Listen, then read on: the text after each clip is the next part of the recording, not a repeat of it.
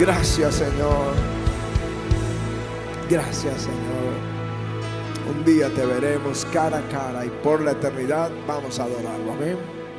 Segundo libro de Crónicas, capítulo 20. Pueden tomar asiento. Gracias. Gracias Señor Jesús. Segundo libro de Crónicas, capítulo 20.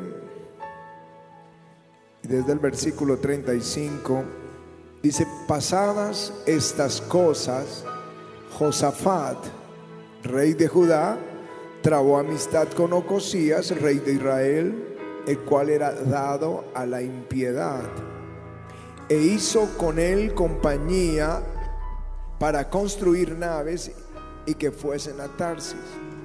Y construyeron las naves en Esión Geber. Entonces Eliezer, hijo de Dodaba, de Maresa, profetizó contra Josafat diciendo, por cuanto has hecho compañía con Ocosías, Jehová destruirá tus obras y las naves se rompieron y no pudieron ir a Tarsis. Amén y amén. Dice conmigo, trabó amistad con Ocosías. Hizo una fuerte amistad con Ocosías. La historia del rey David comienza cuando es ungido, siendo muy jovencito, pero vino la guerra, así que él tuvo que regresar a cuidar las ovejas de su padre mientras Israel estaba en la guerra. Un día, Isaí, padre de David, le pide que vaya y lleve alimento a sus hermanos, a los otros hijos de Isaí, para saber cómo estaban. Y él viene al campamento y en el campamento encuentra que hay una humillación por 40 días. Un hombre gigante de unos 3 metros de estatura, guerrero desde su juventud, humillaba a Israel. Quien que venga un israelita y pelee conmigo. Si él me vence, los filisteos seremos siervos de los israelitas, pero si yo lo venzo, Israel será siervo de los filisteos. Y todos salían corriendo cada vez que aparecía Goliat. Pero ahí estaba David viendo esto y dijo, ¿quién es este incircunciso para que venga a desafiar los escuadrones del Dios viviente? Y se oyó, corrió ese rumor hasta el rey, lo que había dicho David, y lo llevaron al rey. Y él fue y le dijo al rey que él iría a pelear esa batalla. Y fue sin espada y derrotó con una piedra, derrotó a Goliat, el gigante, y con la misma espada le quitó la cabeza. Y los israelitas gritaron y los filisteos huyeron y hubo una gran victoria. Y cantaban las mujeres de Israel. David, Saúl mató miles y David mató diez miles. Bueno, eso molestó a Saúl y lo vio como su enemigo y lo persiguió a muerte. Y le tocó esconderse en una cueva, la cueva de Adulam. Y la Biblia dice que a la cueva empezó a venir gente buscando a David. Dice, se juntaron con él todos los afligidos. O sea, era gente que estaba mal, que no había podido triunfar en la vida, que encontró todo difícil, afligidos, los que estaban endeudados, los que se hallaban en amargura de espíritu y fue el jefe de ellos. Ese, ese fue la compañía que tuvo David, los que se le unieron. Pero la escritura comienza a narrar una nueva historia. Y dice, empieza a, definir cada uno de estos grupos cómo son transformados. Di conmigo, transformados. Dilo, transformados. Y luego al final, en el segundo libro de Crónicas, comienza a hablar de los valientes de David, que derrotaron cuatro gigantes como a Goliat. Y luego también dice de ellos el nombre de estos valientes. Uno era Joseph Basebat y dice, este mató 800 hombres en una ocasión. Luego habla de otro que los filisteos desafiaron y en el campo de batalla todo Israel salió corriendo. Y él se quedó enfrentando, defendiendo un terreno de lentejas y se quedó allí peleando hasta que su mano quedó pegada a la espada. Luego habla de otro que enfrentó a 300 y solamente Israel vino por el botín. Y empieza a describir estos gigantes, gigantes de la fe, vencedores de gigantes. Lo llama los valientes de David. Pero no eran así. No eran de esa manera. Era gente que no había podido salir adelante. Gente que tenía su vida en caos. Pero en cruzarse con David transformó su vida. Esto es lo que yo creo que Dios está haciendo en tu vida. Esto es lo que Dios está haciendo de una forma creciente. Si tú miras atrás no eres el que hoy eres, pero prepárate y empieza a ver el futuro, porque Dios te va a transformar de gloria en gloria, de victoria en victoria. No hay camino atrás, vamos hacia arriba solamente. Aleluya. Ahora, ¿cómo vino esa transformación? En una atmósfera ungida, donde el Espíritu Santo está. Por eso el salmista dice del río que alegra la ciudad de Dios y que Dios habita en medio de ella. En la adoración, David era un adorador, él traía su instrumento y adoraba y escribía los salmos. Así que en esa cueva no todo era guerra no todo fue guerra, sino que también tenían tiempos de adoración. Los salmos están escritos no solo cuando él era rey, sino escritos cuando él estaba en la cueva o en el desierto huyendo de su enemigo y estaba allí profetizando. Y bajo esa unción el Espíritu de Dios transformó estos hombres de gente fracasada a vencedores. Es por eso que en este lugar amamos al Espíritu Santo. Es por ese lugar, por esto que en este lugar damos gracias a Jesús todos los días por enviar su Espíritu. Porque Él está transformándonos, transformándonos, transformándonos de gloria en gloria. Aleluya. Los discípulos caminaron con Jesús. Todos los días iban aprendiendo, iban cambiando, iban siendo renovados. Pero antes de que Jesús ascendiera al cielo, les dijo, no se vayan de Jerusalén hasta que no sean revestidos de poder desde lo alto. Hasta que el Espíritu Santo venga sobre ustedes. Y se quedaron allí en Jerusalén diez días después de la ascensión del Señor. Y en ese momento el Espíritu vino sobre ellos. Y ese, es el Pentecostés. Esa es una fiesta que tenemos que celebrar aquí en el avivamiento, el Pentecostés. Y vino el Espíritu Santo y estos hombres que se escondieron cuando atraparon a Jesús. Uno de ellos huyó desnudo, el otro negó al Señor este que negó al Señor, que Simón Pedro, ahora el Espíritu estaba sobre él. Ahora era transformado de un cobarde a un valiente. Se para y predica un sermón lleno del Espíritu Santo. Enfrenta al concilio diciéndole, vosotros crucificasteis al autor de la vida, pero Dios lo ha resucitado. Aleluya. Eso se llama transformados por su espíritu.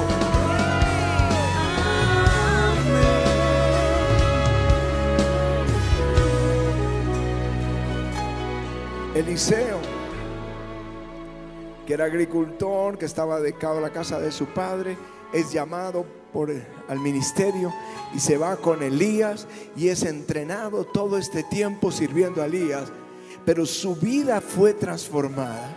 En el Jordán, como les conté el viernes, en el Jordán, cuando Elías es llevado arriba, arriba que es una, es una simbología de Cristo siendo llevado y el Espíritu viniendo sobre la iglesia. Jesús eh, fue llevado arriba, el Espíritu vino sobre la iglesia, Elías fue llevado arriba, arriba y el Espíritu vino sobre Eliseo. Y si lees los milagros de Eliseo, son el doble de los de Elías. ¿Cómo vino esa transformación? Bien, vino por el Espíritu Santo. Vino por el Espíritu Santo. Lo anterior fue la escuela. Los discípulos estaban en la escuela con Jesús. Eliseo estaba en la escuela con Elías. Josué estaba en la escuela con Moisés. Moisés. Pero su transformación vino cuando el Espíritu Santo vino sobre ellos. Aleluya.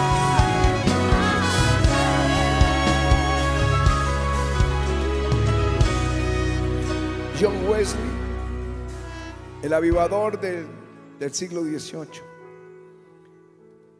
Tenía un club santo donde oraban, había comenzado el ministerio a tener éxito. Y dice que él viajó a América para evangelizar los indios de América. Y dice, pero realmente ni siquiera yo creo que me había convertido. Porque en el barco se encontró con un grupo de moravos. Los grupos, moravos era un grupo alemán que fue inspirado en ese mismo siglo por un, bueno, un derramamiento del Espíritu que vino en 1727 a una reunión como estas y la gente fue ministrada y allí había un conde, Zinzendorf. Él, él, él recibe esta unción y empieza a hacer muchas cosas por Jesús. Diez años después le, quitan ese grado de conde, pero lo, ungen como un ministro de Jesucristo y establece la agencia misionera más grande que hubiera habido en la historia hasta ese siglo XVIII, eh, por todos lados predicando, pero estaban respaldados por oración. Resolvieron orar todo el día, dos días, tres días, una semana, un año entero. Y la historia dice que oraron por 100 años estos moravos. Pues cuando John Wesley iba en un barco para América y había una gran tormenta. Le sorprendía ver a estos moravos adorando con alegría en medio de la tormenta. Su corazón fue tocado, el Espíritu vino sobre él y fue transformado y se convirtió en el más grande avivador del siglo XVIII. Se llama transformado por el Espíritu de Dios. Aleluya. Esa es la historia. Amy Simple McPherson tenía 15 años en Canadá y una tormenta de nieve tan grande que no pudo regresar del colegio a su casa y le tocó quedarse en la casa de unos misioneros que eh, recién estaba incipiente el grupo Movimiento Pentecostal y allí recibe el bautismo del Espíritu y se convierte en la fundadora de la segunda denominación pentecostal más grande en el mundo, la iglesia cuadrangular. Una mujer transformada por el Espíritu. Charles Finney, Catherine Kuhlman, libros que se escribieron. Por estar cerca gente de la unción. Pero el texto dice que Josafat trabó amistad con Ocosías. Josafat era un buen rey, no era un impío. Él había buscado a Dios y Dios comenzó a prosperarlo. Y al ver la bendición de Dios se animó en sus caminos y ordenó que se enseñara en todo Israel, en todo Judá, la palabra de Dios. Y en todo, en todo su territorio se enseñó y la gente venía al Señor, buscaba a Dios. Y hubo un gran crecimiento en su reinado que las naciones vecinas tenían temor de Josafat y Dios estaba con él. Pero trabó amistad con el rey de Israel, que era al norte. Israel tuvo un tiempo en que fue dividido, eran los judíos, la tribu de Judá, y las otras diez tribus, aquí estaban con la de Benjamín, y aquí las otras diez tribus al norte, y quien reinaba en ese entonces era Acab, que era perverso. Se había casado con la hija del rey de los Sidonios, había traído ídolos de los Sidonios a la tierra de Israel se hicieron amigos y sus hijos también se hicieron amigos y su hijo Jorán se casó con Natalía. Y ahí empieza todo el caos. Así que muere Acab, el perverso, y queda reinando eh, un, un, hijo del llamado Ocosías, y es con el que él traba amistad. Y esa amistad, el profeta le dice, como hiciste amistad con este impío, tus obras serán destruidas y muere Josafat. Y Joram, su hijo, en vez de haber aprendido el temor de Dios que había en su padre, aprendió de su mujer, la hija de los sidonios, y mató a todos sus hermanos. Y Dios lo hirió y murió con los intestinos por fuera, ya nadie lo soportaba, no lo querían más como rey. Luego viene su, otro, su hijo y muere Así que esta mujer Atalía solo queda con los nietos. Así que ella mata a todos los nietos para quedarse con el reino. Tus obras serán destruidas. Josafat jamás imaginó que esa amistad iba a traer la muerte y la maldición a toda su descendencia, sus hijos, sus nietos, sus bisnietos. Y esa es mi gran inquietud con quién nosotros eh, nos relacionamos, quienes están influenciando nuestras vidas. Los estudiantes están dos horas en el avivamiento y están ocho horas diarias en la universidad, influenciados por ellos. La rebelión de Coré era un grupo de líderes cercanos a Moisés, muy cercanos de los líderes que él podía contar, pero se le dañó el corazón a Coré, Datán y Abirán y se unieron y comenzaron a crear una rebelión donde 250 líderes se les unieron. Y el resultado fue el juicio de Dios que abrió la tierra y tragó a estos 250 y a sus familias. Cuando nos unimos mal, nuestras obras son destruidas. La rebelión trajo la destrucción a estas personas. La cobardía. Cuando tenemos conquistas como la que tenemos, yo no quiero oír la voz de los cobardes. Porque la, palabra de Dios dice que hay hombre medroso y pusilánime entre vosotros que se vaya, que se vuelva a su casa y no apoque el corazón de, de sus hermanos. En otra versión dice, ¿Hay alguno que tiene miedo? Si tiene miedo, que se vaya a su casa antes que contagie con su miedo al resto del ejército. Es decir, la rebelión se contagia. La, la, la cobardía se contagia. La incredulidad se contagia. Estos diez espías miedosos, después de haber visto cómo Dios derrota a la nación más poderosa, tenían miedo de conquistar Canaán y contagiaron a toda la nación, lloraba. Estamos hablando de algo que contagia y trae muerte y que nuestras obras son destruidas. Pablo dice, aléguense de los que causan divisiones entre vosotros. Apártense de ellos porque es un contagio, así como eh, decía eh, este hermano avivador de, Argentina, eh, se, me, olvidó, Carlos Anacondia decía en el parque, el avivamiento es como la gripa que se contagia fácilmente. Igual la rebelión y la, la incredulidad, la cobardía, la murmuración corre como algo de muerte en las iglesias. Tenemos que cuidar el avivamiento de todo esto, que los rebeldes se vayan, que los cobardes se vayan, se alejen y no apoquen el corazón, porque esta iglesia va a conquistar, va a ir adelante, va a ir avanzando. Tú y tu familia van a avanzar, tú y tus amigos van a avanzar en el Señor.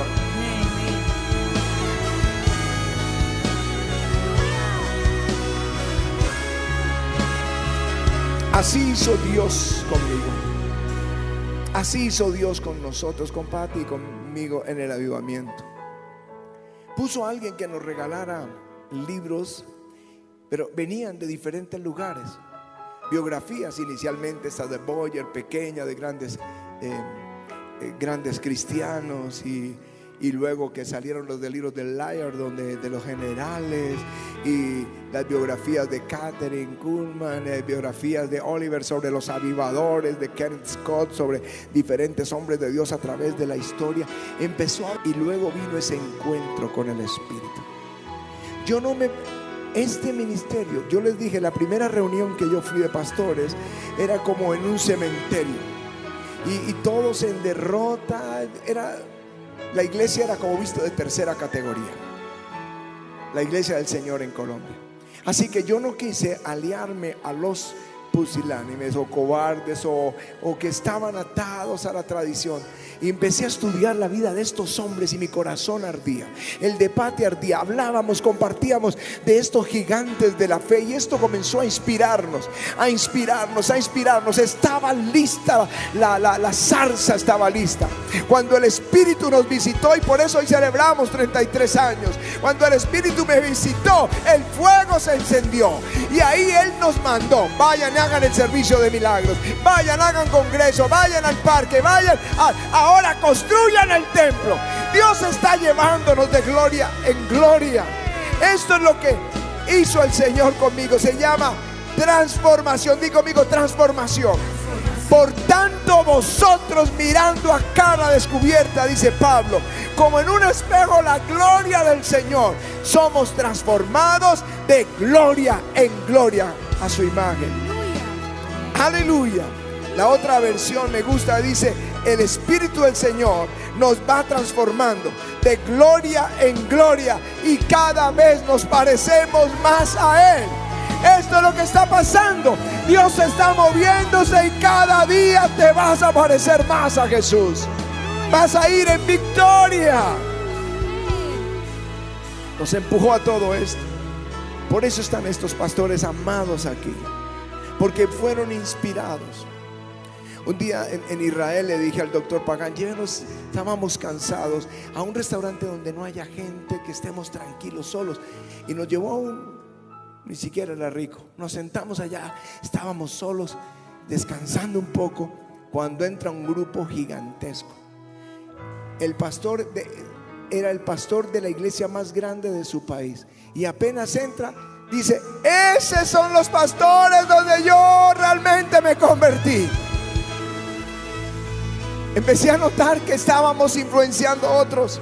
Encontré un pastor de Ecuador de una iglesia gigantesca, la iglesia hispana más grande de Londres. Encontré en Brasil, en México, en Chile, en Los Ángeles, en Orlando, en, bueno, la República Dominicana, en España. ¿Saben?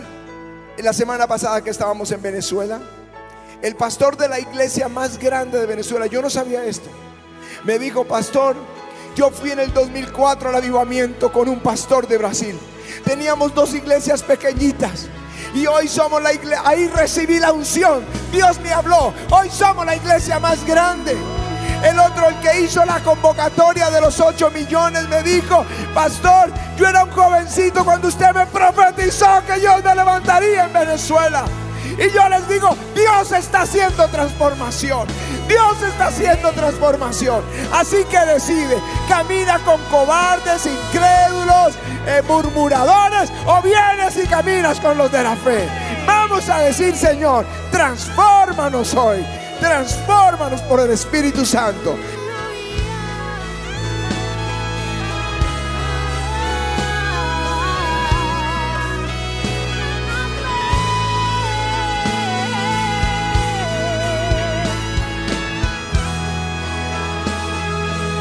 Transformados por el Espíritu Santo, transformados por la gloria. No te conformes con lo que pasó un día, ve por más y más y más y más y más y más, porque es de gloria en gloria, pareciéndonos cada vez más a Él.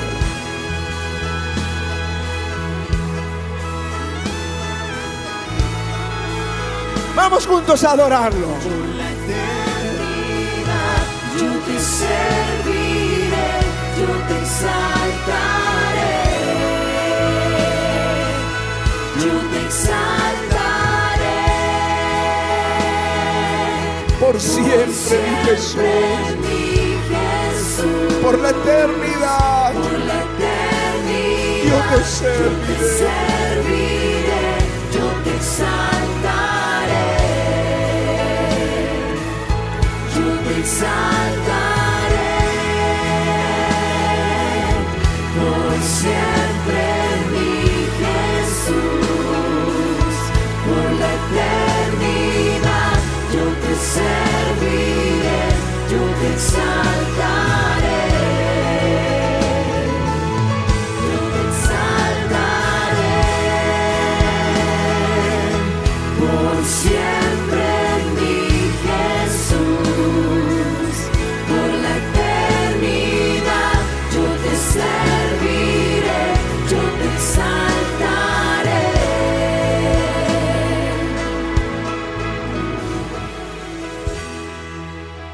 Ruego que bajo esta atmósfera de gloria y de adoración, el Espíritu Santo renueve nuestros pensamientos y aleja, Señor, a tus hijos de los cobardes, de los de la rebelión, de los de la murmuración, de los incrédulos, que no le roben la fe cuando ellos van en una conquista, sino cércalos con los de la fe, con la gente que cree que va en victoria, que sabe que todo tú lo puedes.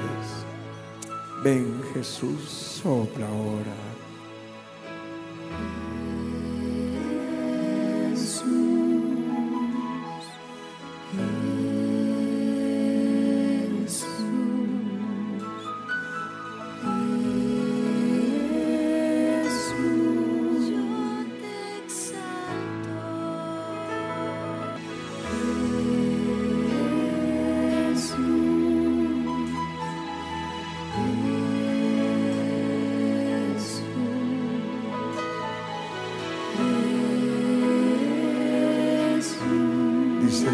Yo te exalto, Señor.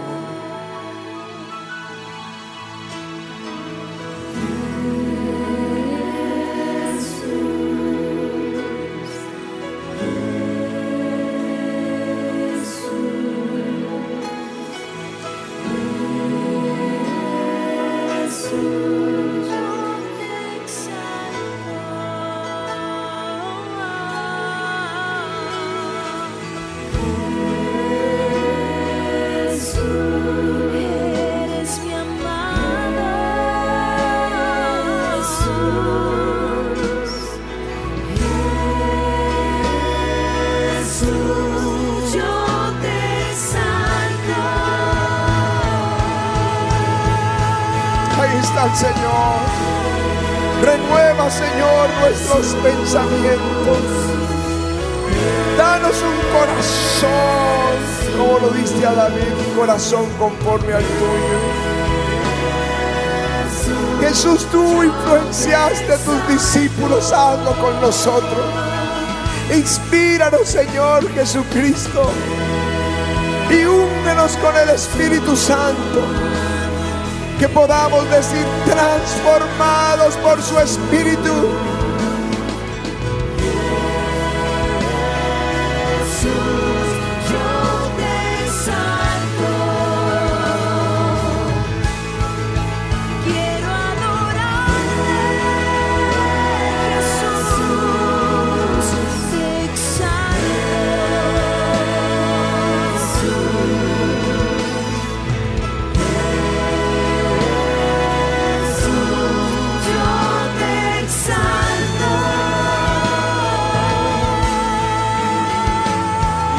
Exalto.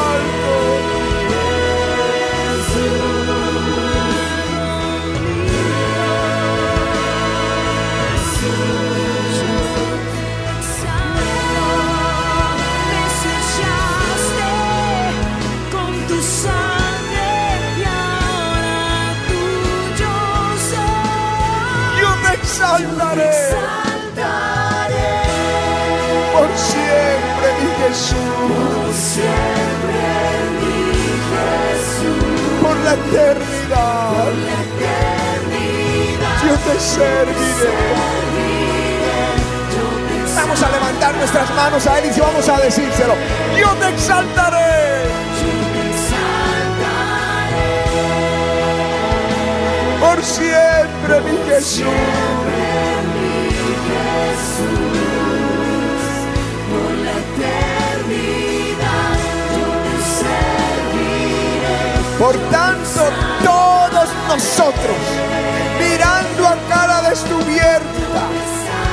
Espejo la gloria del Señor, somos transformados de gloria en gloria por su imagen. Vamos mirándole a Él. Dile, yo te exalto a Él.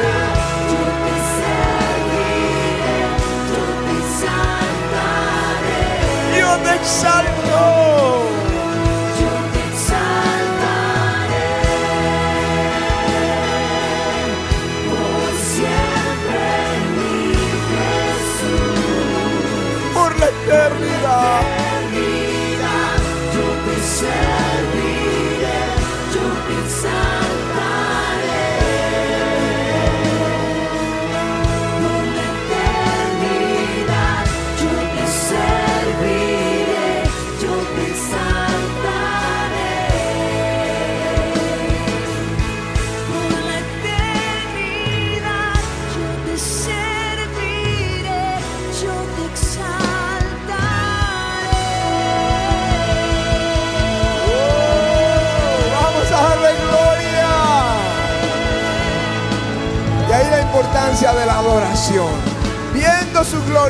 Transformados por el Espíritu.